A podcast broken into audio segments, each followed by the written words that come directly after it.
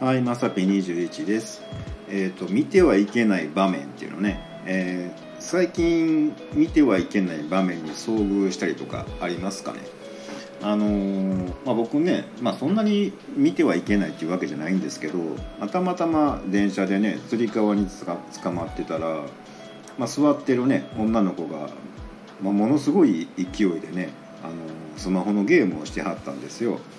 でもなんとなくこうつり革にぶら下がったままねなんかこの子すごいなっていうねなんかもうほんとプロのゲーマーかっていうぐらいねものすごいあのなんかゲームをしてはって、まあ、多分、まあ、リアルではあまり面白くない生活を送ってるんかななんて勝手に考えてたんですけど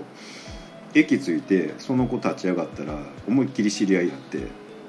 なんかこう向こうも見られたみたいなねこっちも見てもたみたいなねなんかすごい気まずいなみたいなね。まああの降りはったんで一瞬で終わりましたけどあのその後もあのゲームの話はあの触れないようにね、えーしたりしてます、えーあとはですねあの、まあ、ちょっと大きめのスーパーであの、まあ、牛乳かなんかですよね。あの奥の方のやつをね取りたかったでしょうね。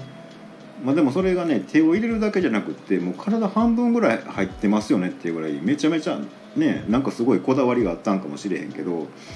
あの人すごいなめっちゃ奥まで入ってるでってねなんか思ってたまたまそこ通りかかったらニュッと出てきたのが知り合いやったみたいなね。なんかどっちも何とも言われへんみたいなねこう微妙な雰囲気で「ああこんにちは」みたいなね。うんあのなんかそのすごい親しい間柄やったらねなんかもう何してんのとか言えるんですけど微妙な関係の場合本当に微妙なねあどうしたもんかなみたいなことになりますよね。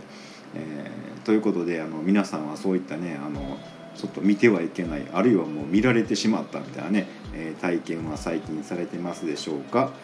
えー今日はちょっと冬至ですよね。なんかめっちゃ寒いですけど、えー温まってゆっくりしてください。ということで本日はここまでです。心地よくつながれると嬉しいので